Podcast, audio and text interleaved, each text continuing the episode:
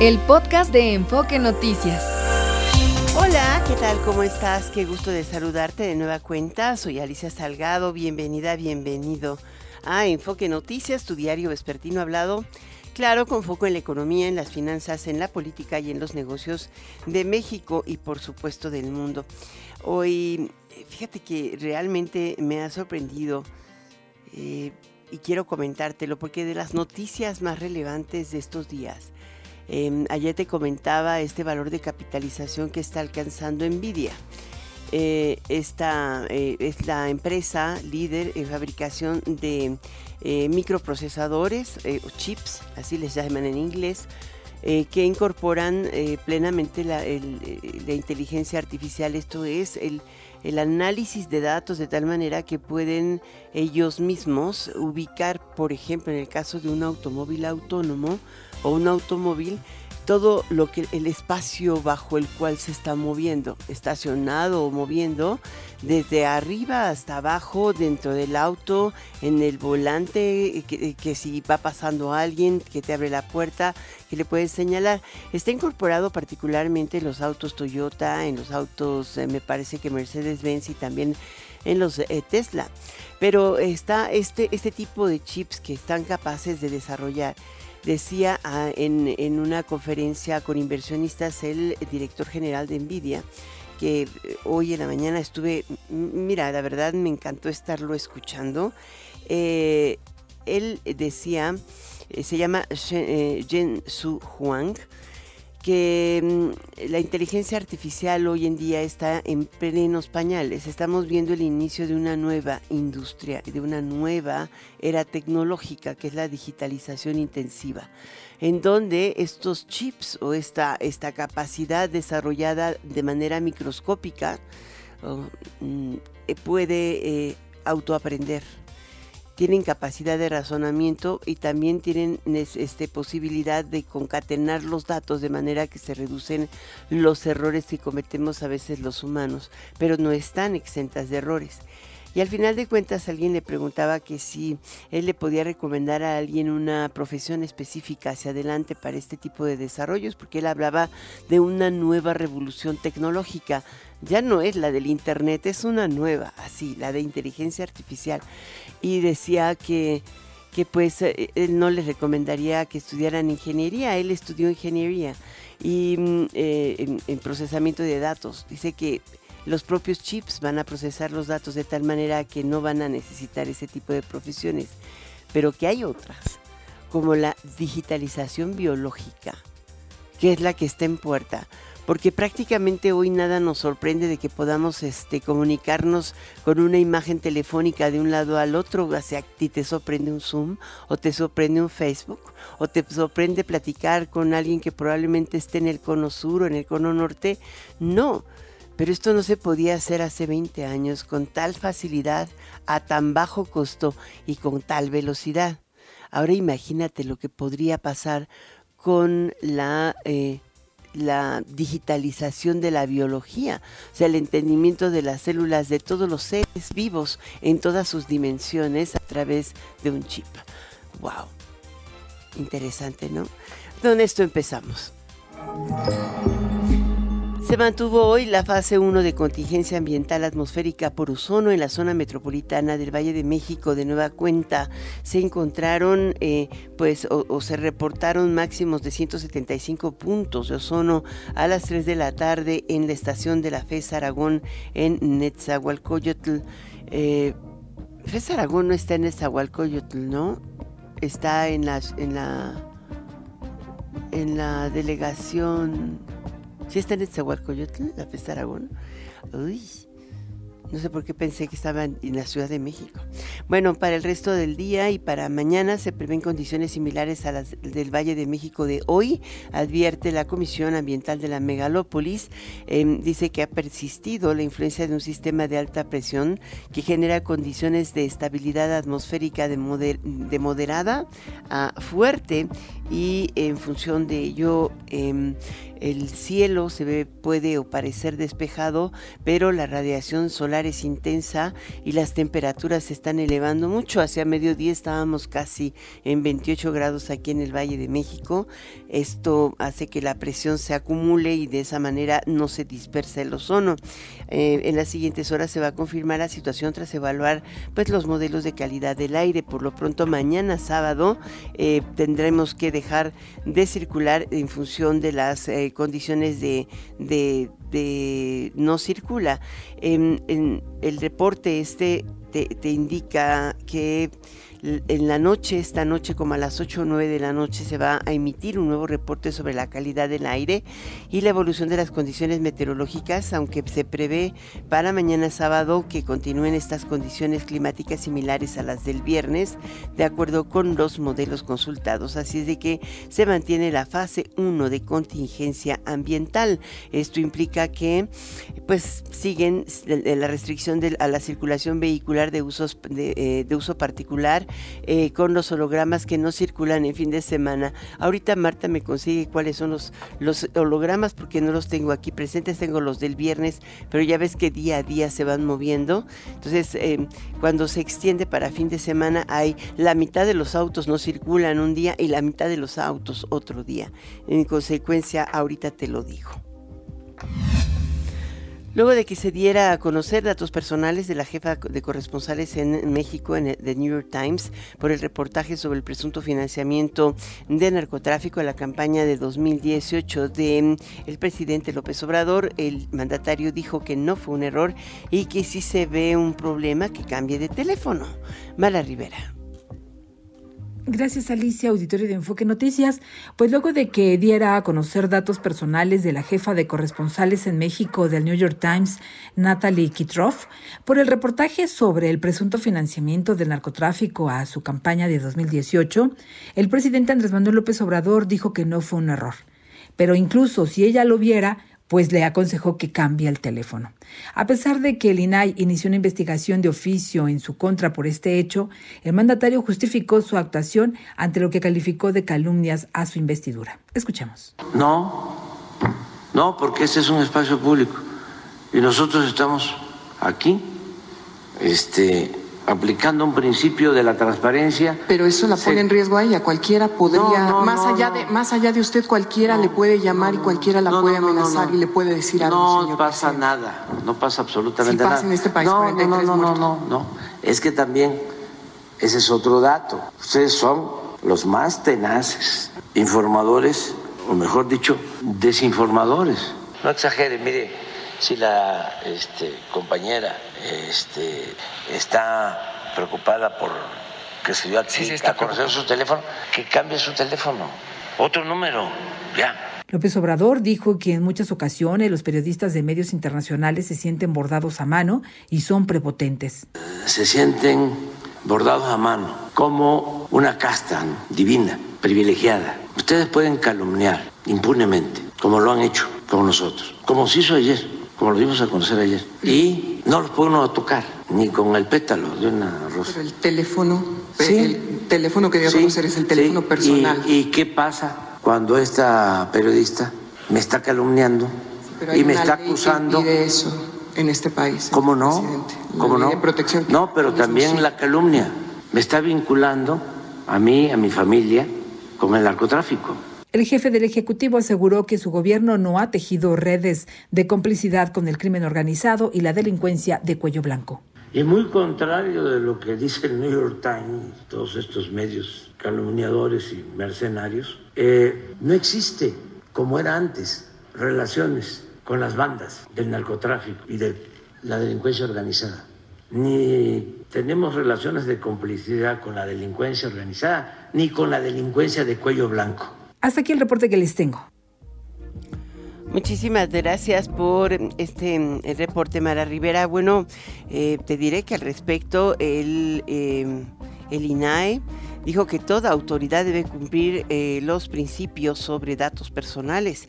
Eh, esto lo aseveró eh, justamente el comisionado presidente del Instituto de Acceso a la Información, Adrián Alcalá, luego de la conferencia matutina del presidente López Obrador. Él comentó, nada ni nadie está absolutamente por encima de la ley ni tampoco de la Constitución. Esto es, la protección de datos personales está inscrita en la Constitución y en la ley. Em, este es em, pues parte de las reacciones que se han dado en torno a la publicación de los datos personales de la editora en jefe de New York Times aquí en México, que fue una de las que confirma la, el reportaje que ha sido negado por el Departamento de Estado. Eh, dije que no negó que lo hubieran iniciado, dijo que lo habían suspendido, sobre todo después de que fue detenido el ex secretario de la Defensa allá en Estados Unidos y ante la, la la relación eh, em, bilateral que se generó por ese hecho. Dice, es importante, dijo Alcalá, no minimizar el debido cuidado a la protección de los datos personales. Lamentó que desde la presidencia no se advierta lo grave que puede ser la divulgación de información de cualquier persona, especialmente de un periodista. Por su parte, el gobierno de Estados Unidos rechazó las críticas que el presidente López Obrador hizo esta semana contra el diario The New York Times. Eh, Karine Jean-Pierre, en rueda de prensa, la, la portavoz, una de las portavoces de la Casa Blanca, eh, fue cuestionada sobre los comentarios que hizo el presidente mexicano y que incluso difundió el teléfono celular de la corresponsal del periódico estadounidense. Escuché lo que dice em, eh, eh, Karine Jean-Pierre. No he visto esto, pero obviamente no es algo que apoyemos. Uh, es importante que la prensa pueda informar libremente de temas que son importantes para el pueblo estadounidense y de uh, una manera en la que se sientan seguros y protegidos, no acosados o atacados. Creo que esto es algo importante, ¿no? Eh, en fin, hoy te quiero dar una noticia, pues para mi gusto relevante. A lo mejor para muchas personas el nombramiento de una persona, eh, una mexicana, una mujer al frente de un organismo internacional puede pasar inadvertido pero da la casualidad de que yo conozco a Elisa de Anda Madrazo, una mujer extraordinaria, muy preparada, extraordinariamente preparada y que ha sido clave en el entendimiento entre países desarrollados y emergentes sobre em, el famoso, un, evento que se conoce como The Risking, que ha eh, inhibido muchas veces eh, y ha sido muy difícil y costoso eh, el envío de, remesas de un lado para otro entre las diferentes jurisdicciones mundiales. El lavado de dinero y el financiamiento al terrorismo o el financiamiento a la fabricación y proliferación de armas nucleares está, es, un, es un mal mundial y es un mal global que debe ser combatido con toda fiereza. Y justamente Elisa de Anda está comprometida con ese tema. Hoy, eh, ayer, más bien, desde antier se dio, yo publiqué en mi columna el jueves que ella había sido nombrada por la presidencia, bajo la presidencia de mm, eh, India, eh, presidenta que va a sustituir a, India, o sea, México asume la presidencia en su persona de el, Grupo de Acción Financiera Internacional, GAFI o FAT, como se le conoce, es el, grupo que se ha conformado para eh, justamente combatir estos flagelos y establecer estándares que promuevan y evalúen la implementación de medidas legales, regulatorias y operativas para combatir el lavado de dinero, el financiamiento al terrorismo y te digo la eh, fabricación y proliferación de armas de destrucción masiva. En mi, en mi gusto, en mi, en mi manera de ser es impresionante. hoy salió un comunicado conjunto de la Secretaría de Hacienda y Crédito Público donde estuvo adscrita con la oficina del secretario en los últimos seis meses. Ella había sido vicepresidenta, la habían ratificado y es el reconocimiento a su trabajo, a su tenacidad, pero sobre todo a su capacidad de tejer consensos en un tema tan complicado. Eh, para eh, que, la han elegido a Elisa. Me parece que es aplaudible y además tuvieron que pasar 20 años, 20 para que una mujer regresara a la presidencia de este organismo. Y no solamente es una mujer, es una mujer mexicana. Es la primera vez que México asume la presidencia del GAFI. Bueno, autoridades estadounidenses incautaron 6.000 kilogramos de, de, metanfetamina en Eagle Pass, Texas, el pasado 18 de febrero.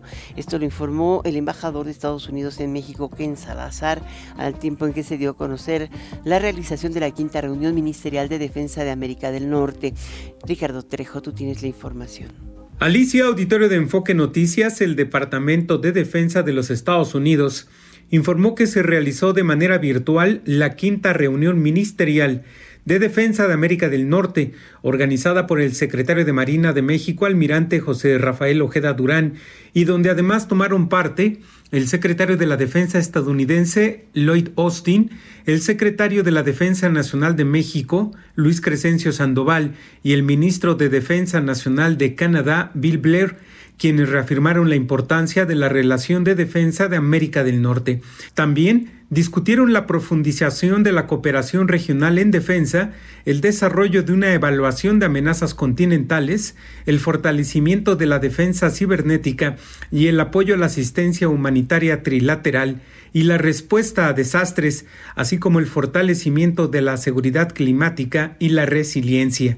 Establecida en 2012, la Reunión Ministerial de Defensa de América del Norte es el principal foro para definir y promover la seguridad continental entre los Estados Unidos, Canadá y México. También es una oportunidad para discutir temas de defensa a nivel estratégico e identificar prioridades para la cooperación futura. Alicia, por el momento el reporte para el auditorio de Enfoque Noticias. Quedamos al pendiente. Bueno, y a esta redacción en estos momentos está llegando el reporte que acaba de subir, o más bien la objeción que acaba de subir tanto Delta como Aeroméxico de forma conjunta en defensa de su ATI, de su eh, Antitrust Immunity ante el Departamento del Trabajo de los Estados Unidos. Es la Objection of the GCA Partners to Showcase Order 2024. Eh, eh, O117, o sea, es la de hoy, dice eh, nosotros nos oponemos y objetamos definitivamente la decisión del Departamento del Transporte de, eh, dar por terminada la asociación eh, y no permitir la renovación de la antitrust immunity, o sea, de la capacidad de competencia o antimonopolio, la autorización antimonopolio que está y, y hacerla efectiva hasta el 26 de octubre del 2024, que es la fecha que están diciendo en la que debe terminarse. Y pues presentan su caso dando a conocer toda la serie de ventajas que se han tenido, las condiciones específicas en las que están volando, lo que está pasando específicamente en las operaciones del Aeropuerto Internacional Benito Juárez, lo cual no depende de ellos, y eh, toda una serie de, consideraciones interesantísimas. Es un, es un documento que te puedo decir, eh, no puedo resumirlo en estos momentos porque me acaba de llegar, pero en total son em, pues casi 50 páginas, o sea, no podría hacer el esfuerzo, pero ya está. Esperemos que el Departamento de Estado contestará en la primera semana de marzo. Creo que eh, sobre esta objeción todavía puede haber opiniones de algunos interesados. Han estado opinando, pero ¿sabes para qué?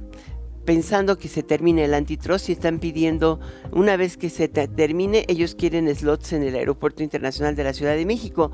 Aquí el punto es que no están liberados. Finalmente hay quien los puede ocupar y dicen, bueno, es que yo quiero volar a San Diego, es Alaska Airlines. Volaris pidió un slot para volar a, Washington, D.C., pero eh, ese slot está ocupado por este antitrust, entonces uno de los dos puede pedir el par. Eso no quiere decir que se termine la conectividad, tienen que hacerlo de manera diferente. En fin, es, algo complicado. Vámonos a una pequeña pausa, regreso enseguida.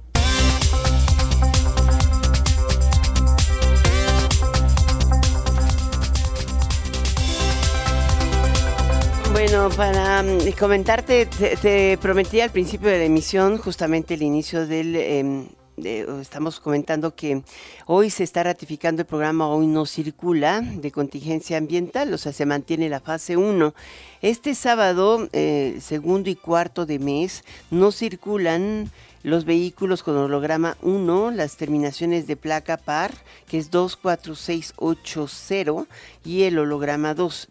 De seguir este sábado la fase 1 de la contingencia, o sea, mañana no deberán circular vehículos con holograma 0 y doble 0 con engomado amarillo y terminaciones de placa 5 y 6.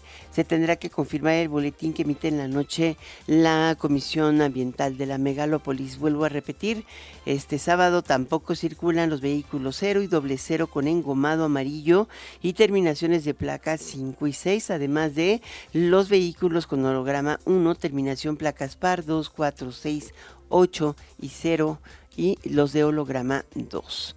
Ya tenemos a Roy Campos Esquerra, presidente de Consulta Mitowski en la línea. Le agradecemos que nos tome llamada en Enfoque Noticias. ¿Cómo estás, Roy? Hola, Alicia, gusto en saludarte.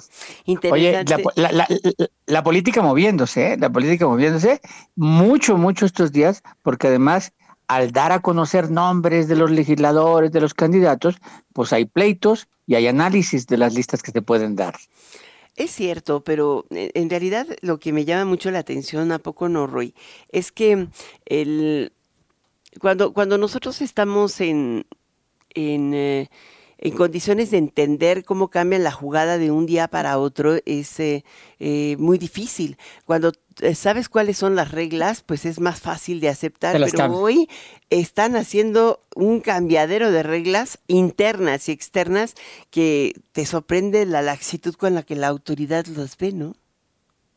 Sí, y además, pues analizamos por qué las hacen, ¿no? El hecho de que hayan tómbola, metan gente a la tómbola y luego en la noche, a las horas después, sí, pero este no, este no, y pongo otros y dejo unos reservados y unos se enojan, cambian las reglas, ¿no? Recuerdan aquellos programas de televisión de las reglas cambian, pero tú ya no sabes a qué juegas. Lo que sí es que cuando ves la lista, dices tú quién los puso, qué poder le dieron, quién va a tener mucha gente, y empiezas a ver quiénes van a ser los actores políticos fuertes hoy y fuertes después, ¿no? Y entonces ves a quienes maltrataron, ¿no? Entonces dices tú, a ver, tal gente la pusieron en la lista hasta el número tal, es uno que si Ebrar aparece en el 7, cuando fue el segundo lugar en la encuesta, pero no nomás Ebrar, la gente de Ebrar, ¿dónde está? Ah, bueno, está Malú Micher en el 8, y son los únicos dos en la lista del Senado de gente de Brad. Entonces pues, no les dieron muchas posiciones. Y luego los buscas en los diputados y tampoco hay muchos. Entonces, como que Brad no fue bien tratado. O buscas a Olga Sánchez Cordero. Pero pues también perdió desde la encuesta, ¿no? Sí, sí, sí, sí, claro, no, espérate, uno de los análisis es por qué es Noroña está en la lista de Morena. O sea, aparece en la lista de Morena, va a ser senador, es el número 5, va a ser senador de Morena.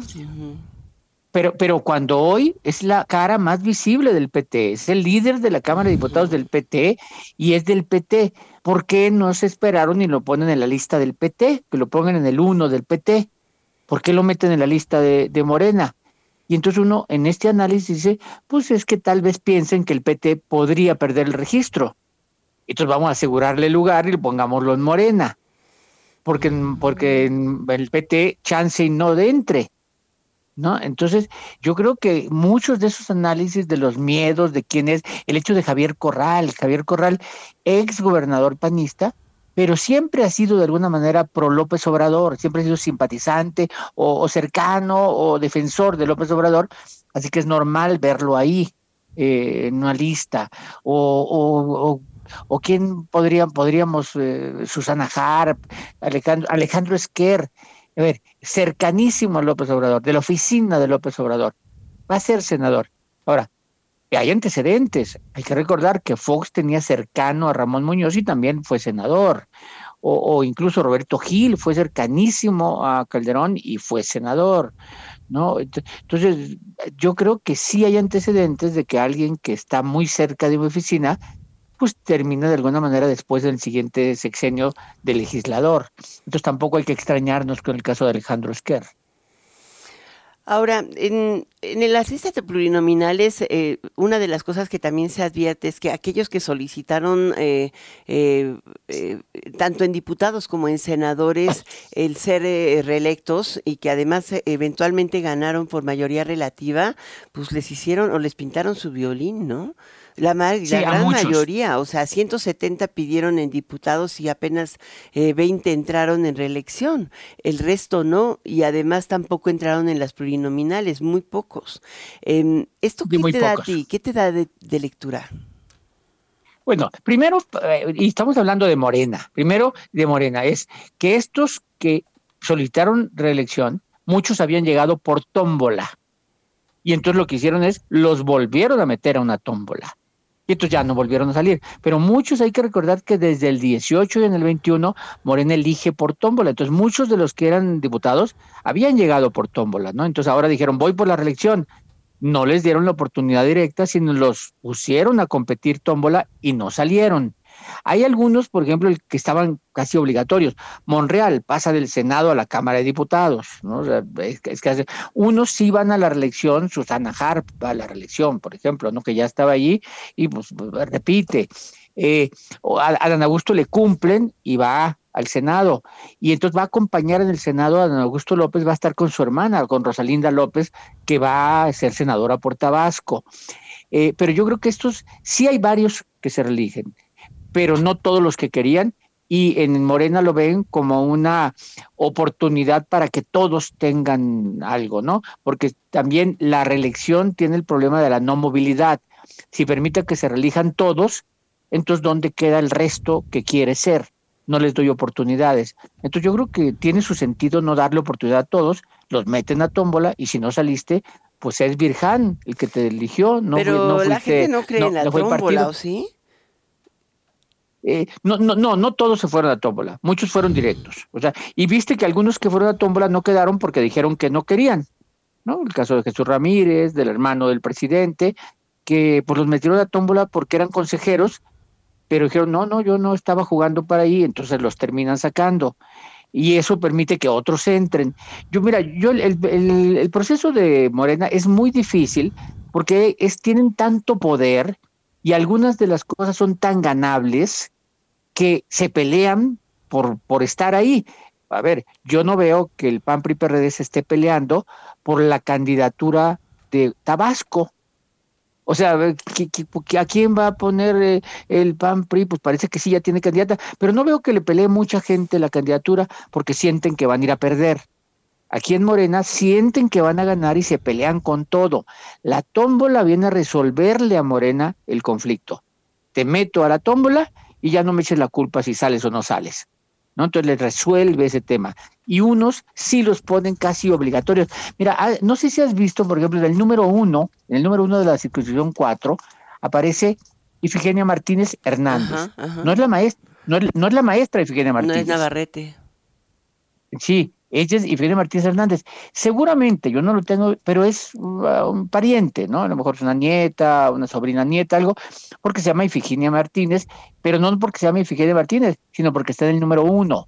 Se ve que hubo una decisión de darle el número uno a la maestra Ifigenia Martínez Navarrete y dándole, poniendo, poniendo ahí a alguien cercano a ella.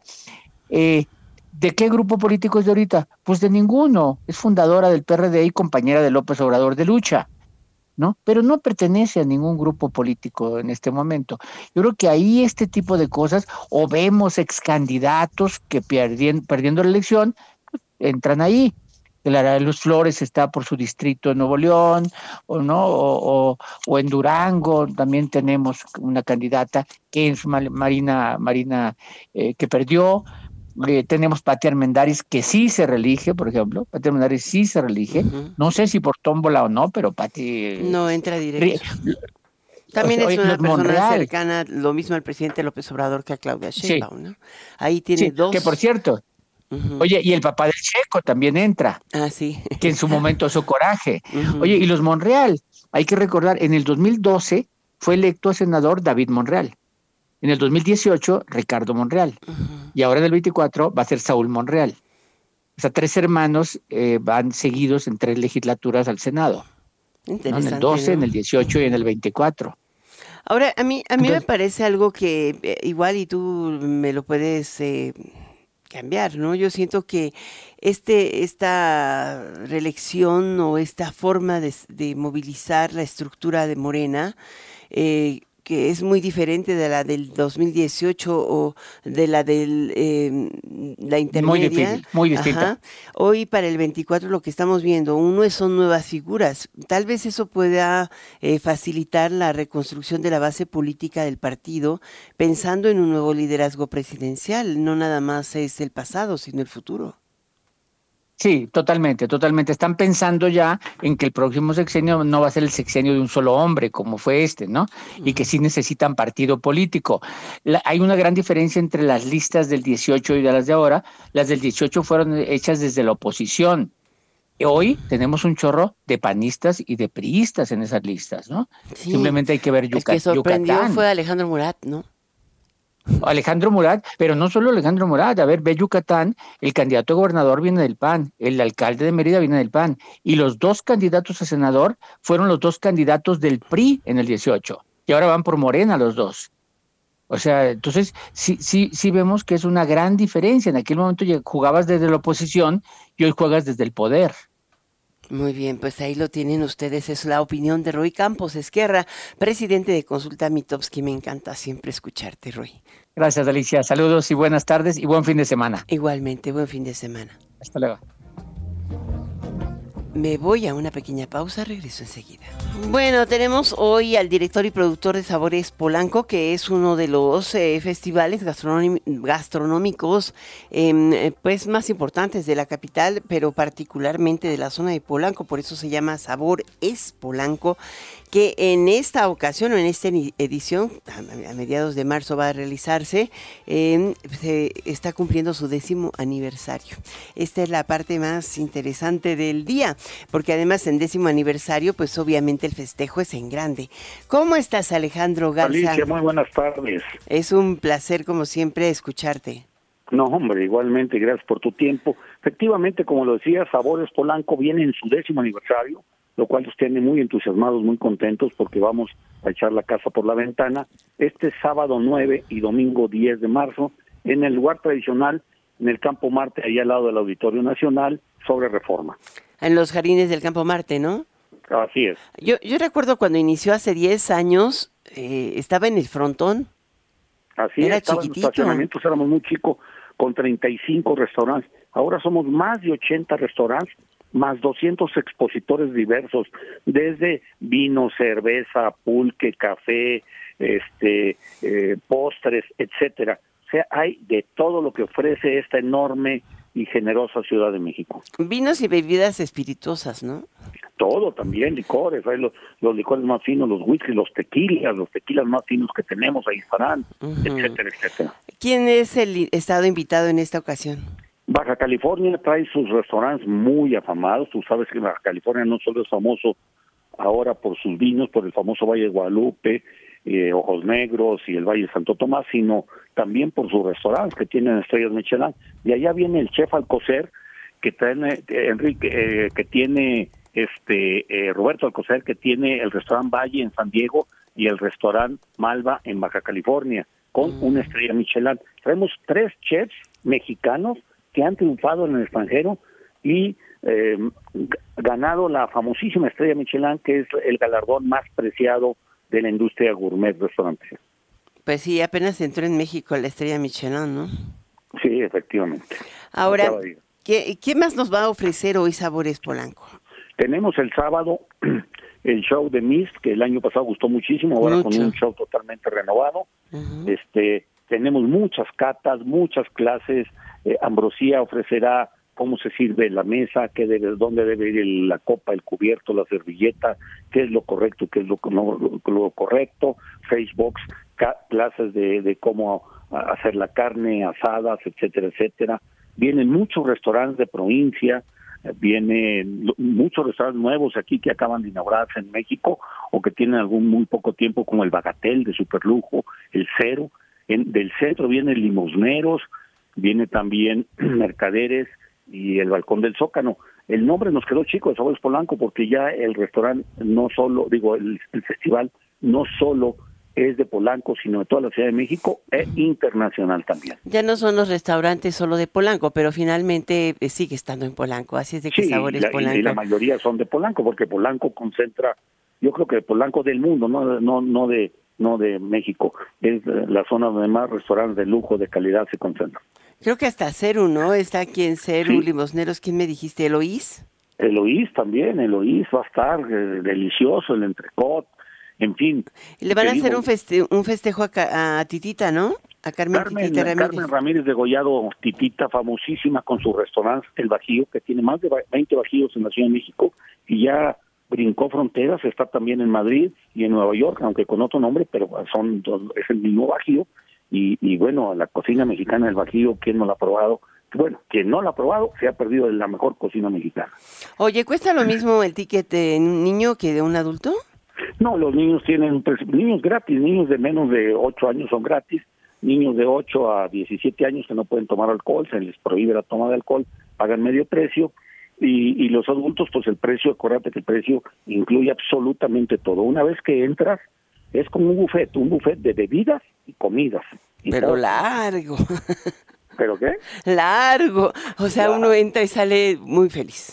Fíjate, son más de 80 restaurantes, supongamos que sean 80, y ofrecen tres o cuatro platillos diferentes cada uno. Son 300, 350 platillos. Es imposible degustar todos, desgraciadamente. No puedes degustar ni 300 ¿Qué son, tres mil por día? ¿Perdón? Tres mil pesos por día, ¿no? Tres mil pesos el, el, sábado, que es el día eh, este que la gente prefiere, y el domingo 2.800 como una, como una promoción. Mm. Y, la, puedes comprarlo en muchos restaurantes a precio de descuento, ¿eh? Tres mil es en la taquilla.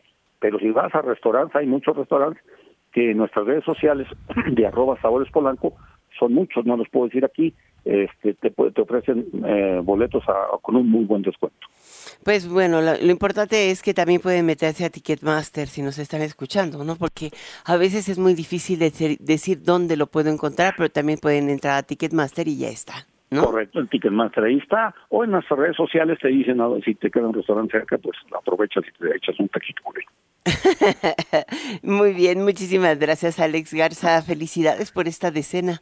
Es el director y productor de Sabor Espolanco. Nos vemos ahí el sábado 9, domingo 10 de marzo en el Campo Marte. Ahí nos vemos pronto. Gracias, gracias. Buenas tardes. Feliz fin a todos. Feliz fin Igualmente. Bueno, momento de cierre de mercados contigo, Mara Rivera. Alicia, auditorio de Enfoque Noticias. En la semana, el índice de precios y cotizaciones de la Bolsa Mexicana de Valores cerró la semana con una pérdida de 8.87%, ligando tres semanas consecutivas a la baja. En Estados Unidos, el Dow Jones registró una ganancia de 1.30%, alcanzando un nuevo máximo histórico, y el Nasdaq avanzó 1.40%. En el mercado cambiario, el peso cerró la semana con una depreciación de 0.35% o 5 centavos. Con esto, el el peso registra su primera caída semanal luego de ganar terreno durante tres semanas consecutivas en las que acumuló una apreciación de 0.61%. La depreciación se debe a que se ha fortalecido la expectativa de que el Banco de México podría comenzar a recortar la tasa de interés en marzo, luego de que la inflación de la primera quincena de febrero se ubicó por debajo de las expectativas del mercado en una tasa anual de 4.45%. Los números. Muchísimas gracias por mm, estar con nosotros, Mala Rivera. Y ahora vamos a mm, un corte, regreso enseguida. Al momento de regreso, ya sabes, hoy es día de vinos, vinos, vinos y gourmet.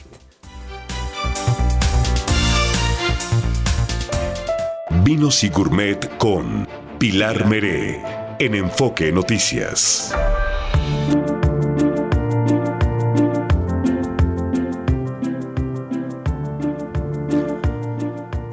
Hola Pilar, ¿cómo estás? Bien, muy bien. Encantada de estar aquí. Es viernes con B de vino y e interesada siempre en que platiquemos de estos temas. Ya hemos hablado de las tendencias que se esperan para este año, claro, como un reflejo de lo que ha venido sucediendo y también de detenernos a pensar qué estamos haciendo en materia de vino, pero también de comportamientos con respecto a los consumidores, porque evidentemente tenemos una población joven en el mundo, pero que las estadísticas nos dicen que los consumidores de más edad, es decir, en un rango más o menos a partir de los 30 años hacia arriba, 35 años arriba, consumen vino con frecuencia en casa, es decir, son aquellos que ya tienen en su estilo de vida, dentro de este estilo, el consumo de, del vino y que cree definitivamente en la calidad, se ha preocupado por aprender, etcétera. En cambio, más o menos de los 18 a los 29 años, muchos no han probado el vino, no lo consumen y entonces ante esta preocupación y necesidad también de atender algunos aspectos como la sostenibilidad, se ha creado justo este empaque, que son las latas. Todavía yo creo que pero la lata sigue a ver sigue es siendo reusable, pero claro el problema es el que vidrio es sigue siendo un tema muy eh, controvertido. Yo creo que no estamos todavía es muy nuevo relativamente, las latas existen desde 1917, pero no estamos todavía tan claros en qué está pasando, porque también creo que con pandemia los comportamientos de consumo en cuanto a cantidad y en dónde han variado. Sin embargo, lo que es cierto saber es que, claro, las generaciones jóvenes están más tendientes a preocuparse por la comodidad, más allá en muchas ocasiones de preguntarse, porque quizá hay un previo desconocimiento de la calidad. La eh, un poco la justificación puede ser en la comodidad de llevar una lata, de abrirla, de enfriarla, y en algunos estudios muestran que hay un interés eh, importante dentro de las posibles variedades, como sería un blanco, un rosado o un tinto por el rosado, que es otro de los comportamientos. Sin embargo, esto choca un poquito con las realidades. Por ejemplo, estando en Italia, yo le preguntaba a un enólogo, porque en Vinitaly vi pocos stands con latas. Entonces a un enólogo italiano le pregunta y me decía, a ver, yo hago vino. O sea, con eso me estaba queriendo decir que despreciaba un poco este empaque porque está destinado, por lo menos hasta hoy, a vinos muy jóvenes o quizá a vinos de volumen, o ambas cosas, de volumen y jóvenes.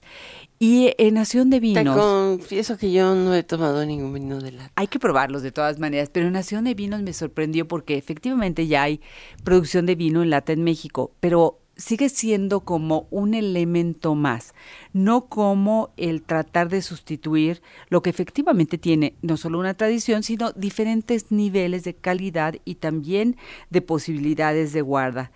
Eh, yo creo que mm, a veces también banalizamos un poco, no el tema del vino, no se trata de ponerles novismo, sino sí de observar y valorar todo lo que hay atrás de una copa de vino, de un buen vino, eh, desde el tema de la tierra, el trabajo, el tiempo que tiene que permanecer una bodega. Pero ante esto sabemos, bueno, que la comodidad, la frescura puede ser importante para los consumidores. ¿Qué, ¿Cuáles son algunas de las realidades? Efectivamente, se disminuye porque una lata tiene menor peso que cualquier botella, la huella de, carbono. Entonces, en este sentido, sí podríamos decir que es un poco más sostenible. Pero del otro lado, visto desde el consumidor, bueno, también piensan en que es desechable y práctico, por ejemplo, en conciertos y en festivales, en donde si se quisiera servir vino, no se puede servir la botella por los peligros que puede representar. Así que todavía no hay un tema definido. Pero de hecho, en un festival no, no venden cerveza, te la venden en Sí, aún. Vaso desechable. Aún la cerveza, porque bueno, la lata podría significar también, si uno quisiera un arma, ¿no? Se puede cortar y podría ser un, un arma punzocortante. Lo que yo me pregunto es, a ver, sí creo que deban de existir, sí estoy de acuerdo desde el punto de, vista mercadológico en que son nuevos empaques, en que si esto ayuda a sumar a los jóvenes bajo la conciencia, evidentemente, de una bebida, de moderación y de beberla también responsablemente, está bien. Pero el otro lado luego me pregunto, ¿no será, o sea, si tiene el papel que tuvo a lo mejor el padre Quino en su momento para nosotros, ¿no será también que estamos favoreciendo esta cultura de lo fácil, lo desechable, lo de hoy? Que no pues a mí se me hace muy fácil, pero te digo, ¿para qué? Creo que sí he comido, he tomado vino en lata, pero es para combinarlo en coctelería. Puede ser. O sea, cuando haces de esos, ¿cómo se llama? De Es, Sí, sí, sí, puede ser una pero este, sprit, una pero sprit, sí, claro. y tienes vino espumoso en lata. Sí, porque en otro programa te sabe además así como que sale muy burbujeante y te sirve para combinar, pero no necesariamente una champán, me la imagino en No, es lo que yo te digo. una buena cava. no podemos cambiar una cosa por otra y sí creo, porque lo comentamos en otro programa, que efectivamente dicho por algunos productores necesitan adicionar un poco de carbónico porque si no la lata no resistiría. Entonces, los vinos son o vinos que podríamos clasificar de aguja o francamente espumosos. Sin embargo, sí, cuando tienen una ligera presencia de carbónico, que la burbuja es muy leve, pero no pueden entrar en la categoría espumosa, se les conoce como vinos de aguja incluso por esta percepción que tienen en, paladar, ese ligero... Como rosaditos, ¿no? La mayoría. Mm, como una burbujita que te pica en la lengua, entonces por eso se llama vinos de aguja.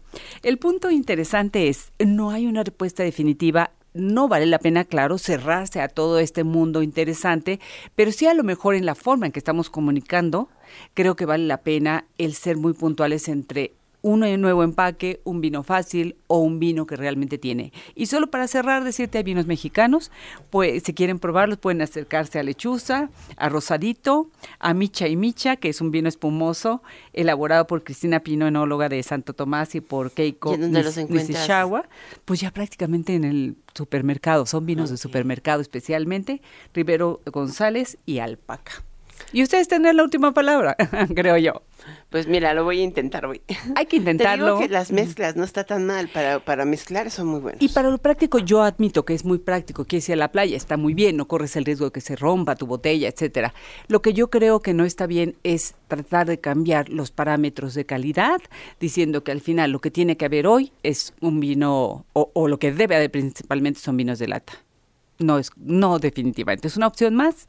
Está bien, hay que intentarlo. Pruébenlo ustedes y ya nos comentarán. Pues a mí me sigue gustando la botella. Ay, a mí también. La botella, el corcho, lo tradicional. Bueno, y hay razones por qué. Bueno, muchísimas gracias, Pilar. Al contrario, un placer. Nos escuchamos la próxima semana. Claro que sí. La próxima semana es primero de marzo. Ya estamos en marzo, se nos fue el mes. bueno, un abrazo. Eh, los dejo en compañía de eh, Daniel Inurrete en Golden Hits por Star Ocean y Radio Mir. Esto es Enfoque Noticias. Soy Alicia Salgado. Hasta mañana. Muy buenas noches. El podcast de Enfoque Noticias.